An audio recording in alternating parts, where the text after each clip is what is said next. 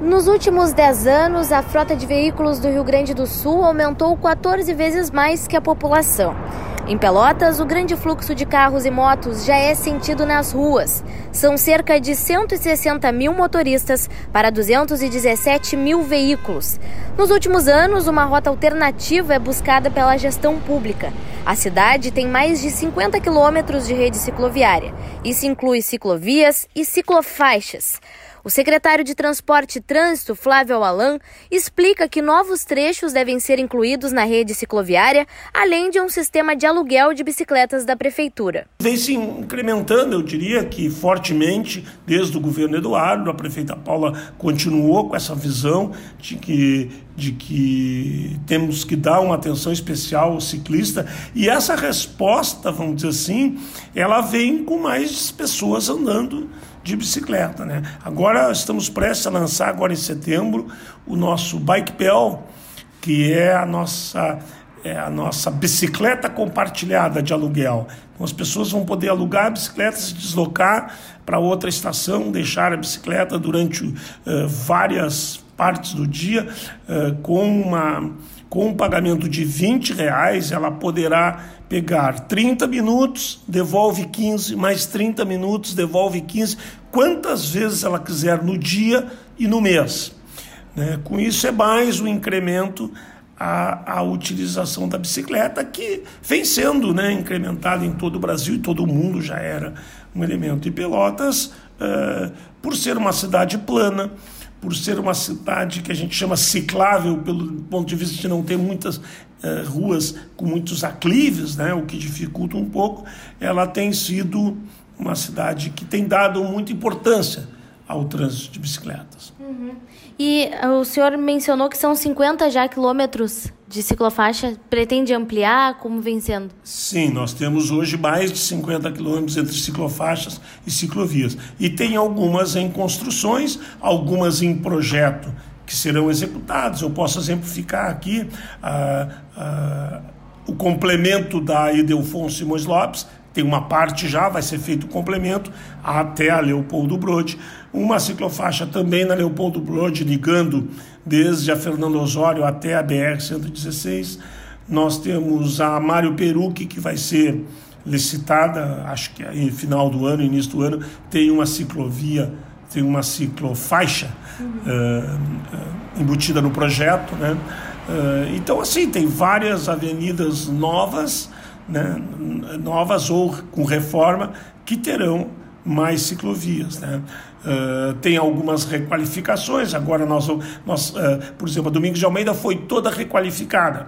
Nós agora temos dois pedaços a requalificar. O início, que é aqui entre a Gonçalves Chaves e a um, JK, está muito ruim ali aquele trecho, vai ser todo trocado o asfalto e ali refeita a ciclofaixa.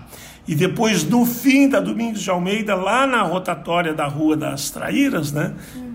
Comendador Rafael Maza, também vai ter uma ciclovia ligando a Domingos de Almeida até a Ferreira Viana. Também uma via que tem bastante ciclista que utilizam, é a ligação entre duas avenidas que a gente vai também executar em breve. E, e, tem outros pontos. Nós agora trabalhamos, né, o plano de mobilidade até nos indicou isso, em, em, lugares assim, às vezes a gente tem duas avenidas muito bem qualificadas de ciclovia e os cruzamentos com muita dificuldade, rotatórias com muita dificuldade. A rotatória é um lugar difícil para o ciclista. Então nós estamos trabalhando nisso também, né? De que alguns entrocamentos que são mais difíceis, nós vamos um, dar uma atenção melhor. Apesar do avanço da iniciativa de mobilidade urbana, reclamações são recorrentes. Os motoristas reclamam da sinalização, como explica o taxista Emiliano Scott. Avanço para a cidade, a ciclovia, e é fundamental para o ciclista andar com bastante segurança. Mas eu acho que a Secretaria de Trânsito e Transportes deveria sinalizar melhor para os condutores que usam via de mão dupla, que não consegue visualizar o ciclista, porque a ciclo, ciclovia, né, elas ficam centralizadas em algumas vias de mão única e as ciclovias são de mão duplas. e nas, uh, nos acessos que os condutores de veículos têm, não tem sinalizações dizendo para eles que tem ciclofaixa. Então fica um pouco difícil para os motoristas. Mas vai o, um pouco de bom senso de todo mundo. Mas algumas vezes, com certeza, os motoristas vão errar, porque tu não espera vir do lado oposto um ciclista, tu espera vir do sentido da via. Sim. Então, o que mais prejudica o lado do motorista é a questão da sinalização. Às vezes o ciclista fica no ponto cego, é isso é o pior. Na verdade, a sinalização que eu digo é placas dizendo que tem ciclovia, é o sentido da via, que nem é nessa onde nós estamos aqui, ó. Lá diz ciclovia para o ciclista, mas para o condutor de veículos não tem nada dizendo que tem ciclovia na frente. Sim, aqui na Félix da Cunha, né? Na Félix da Cunha com a 3 de maio não tem nada aqui nos dias, tem a faixa vermelha, né? Mas digamos que se tu tá no, no, segundo carro aqui, automaticamente vai ter que parar. Mas nem sempre elas são pintadas, né? Uhum. Então acho que as placas são mais indicadas para o condutor é, visualizar, né? Que tem uma ciclovia. E são anos no ramo do táxi, né? E nesses últimos anos, tu percebe que realmente teve uma mudança na cultura do trânsito em Pelotas? Já melhorou bastante, melhorou bastante, mas uh, eu acredito que tem muito para melhorar ainda. É que hoje a, a, cidade de Pelotas aí tem um número de veículos assim bem elevado. Então quer dizer que isso gera bastante congestionamento, bastante dificuldade para ambos, né? Tanto para o condutor quanto para o ciclista. outro lado, os ciclistas não sentem o espaço respeitado, nem pelos motoristas, nem pelos pedestres. As meninas do 220 Bike Entregas que usam a bicicleta para trabalhar explicam esse ponto. Pelotas tem tudo, né, para ser uma cidade que tenha um bom deslocamento, né, de bicicleta. A gente tem algumas ciclofaixas e ciclovias na cidade, né? A cidade é uma cidade bem plana, então facilita bastante esse deslocamento. Só que a gente tem alguns contrapontos também, né? Uh, muitos pedestres acabam usando essas ciclofaixas e ciclovias, né? Às vezes para praticar esporte, para deslocamento mesmo. Por ser um local mais tranquilo e teoricamente um pouco mais seguro, né? Em relação aos carros e motos. Mas... E aí, só que a gente que circula mais, né? Principalmente que está ali no dia a dia e durante a noite nas entregas, a gente acaba uh, tendo algumas dificuldades em relação a isso né? Porque por vezes acaba dificultando o nosso deslocamento, né? Uh, nossa empresa é uma empresa que tem entregas rápidas de bicicleta, então às vezes não é muito viável andar na ciclofaixa. Considerando que tem idosos andando, tem mulheres com carrinho de bebê, tem pessoas praticando esporte ali, o fluxo fica um pouco complicado, né? Então acaba sendo mais fácil muitas vezes a gente andar pela faixa de, da direita na via, só que isso acaba incomodando, né, um pouco os motoristas. O pessoal às vezes para e nos diz: ah, tem ciclofaixa ali do lado, tem ciclofaixa na Andrade e tal, vocês não podem estar andando por aqui. Mas não é uma questão de poder, né? Eu acho que se for uma, uma coisa organizada, né, e que todo mundo respeite o espaço do outro, a gente teria uma, uma mobilidade bem melhor, assim, né? Sim, e como tu mencionou, né, às vezes vocês fazem entregas noturnas e também nesse sistema de entrega rápida.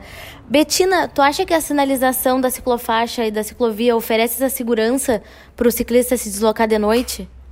Com certeza não. Uh, já de dia é bem complicado, assim, a gente até pontuou algumas ciclovias e ciclofaixas, por exemplo, a da Félix, que é uma ciclofaixa muito mal sinalizada. Acontece direto acidentes, principalmente aqui já aconteceu com a gente, inclusive ali na 3 de maio com a Félix, onde não tem sinalização para os pedestres, principalmente. Então acontece de a bicicleta atropelar o pedestre por ele atravessar sem olhar para os dois lados, por ser uma rua né, de uma via só. Uh, e para os carros também, assim, é bem complicado. E na noite piora ainda mais, porque a Ingrid estava comentando comigo agora há pouco, a ciclovia da Duque está sendo reformada e não tem sinalização nenhuma, assim. Então, se tu vem de noite e não tem como tu saber que está sendo reformada. Então, isso é uma coisa que falta muito, assim, uma sinalização. Uhum. Sim. E eu, como ciclista, não trabalho com isso, eu uso mais, tipo, para esporte, para lazer. Eu já sofri, tipo, comentários hostis de motoristas a, na ciclofaixa da Félix, que é bem polêmica pela, porque ela é de duas mãos numa rua que é de uma mão só. E aí o motorista me alertou, ah, tu tá na contramão. E aí às vezes a gente vê que falta essa instrução e a, isso também atrapalha na segurança, porque o pessoal fica irritado, gera briga de trânsito. Fazendo um balanço assim no município de Pelotas entre os, pedre, os pedestres e os motoristas, qual é o principal risco? para quem está na ciclofaixa. Porque é o pedestre que corre, que pratica esporte na ciclofaixa, e o motorista que fica irritado quando vê um ciclista. Como é assim? É, na minha visão, o, o, perigo muito maior é do carro, né? Pelo porte e pelo pelo impacto que ele causa e da minha experiência pessoal assim de muitas vezes parar e tentar conversar os motoristas sempre reagem de uma forma muito agressiva. É muito difícil assim tu tentar conversar de que ó tu tá errado né? Tu, tu, dobrou sem dar um sinal a gente não pode adivinhar que tu vai dobrar ou tu não tá respeitando tu tá estacionado na ciclofaixa. Uhum. e eles sempre têm uma resposta extremamente agressiva. E aí se tu vai conversar com um pedestre que tá ali passeando ele já fica mais receoso, assim, de, ah, é, realmente, né, não, eu tô no lugar errado. Então, acho que eles têm uma, por mais que acho que entra muito uma desatenção e a falta da sinalização. Mas tu te, tenta conscientizar, eles têm uma abertura maior. Já os motoristas têm muito uma coisa de donos da rua, né? Então a gente tenta ocupar sendo ciclista, né, ou pedestre também, mas existe uma resistência muito grande.